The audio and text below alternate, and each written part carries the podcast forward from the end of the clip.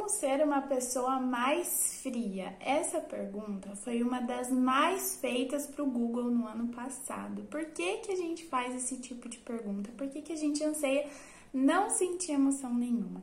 Porque a gente aprendeu na nossa história de vida, na nossa cultura, que sentir emoções, ansiedade, medo, as emoções mais difíceis são sinônimos, significam uma vida mais chatinha, triste, incompleta, quando na verdade isso é uma mentira. As emoções elas fazem parte da nossa vida como um todo.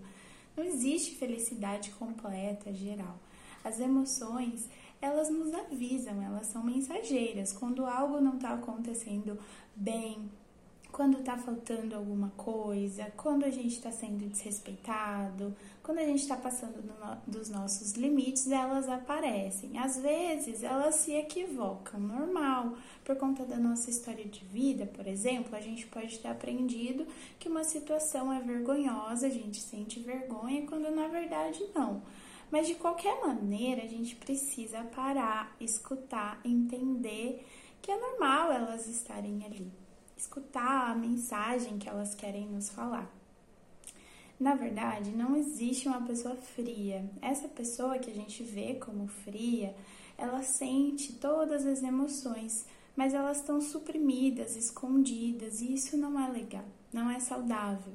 Muitas vezes, quando a gente age dessa forma, a gente passa a evitar situações que fariam a gente sentir algumas emoções difíceis, mas situações importantes que fariam a nossa vida valer a pena.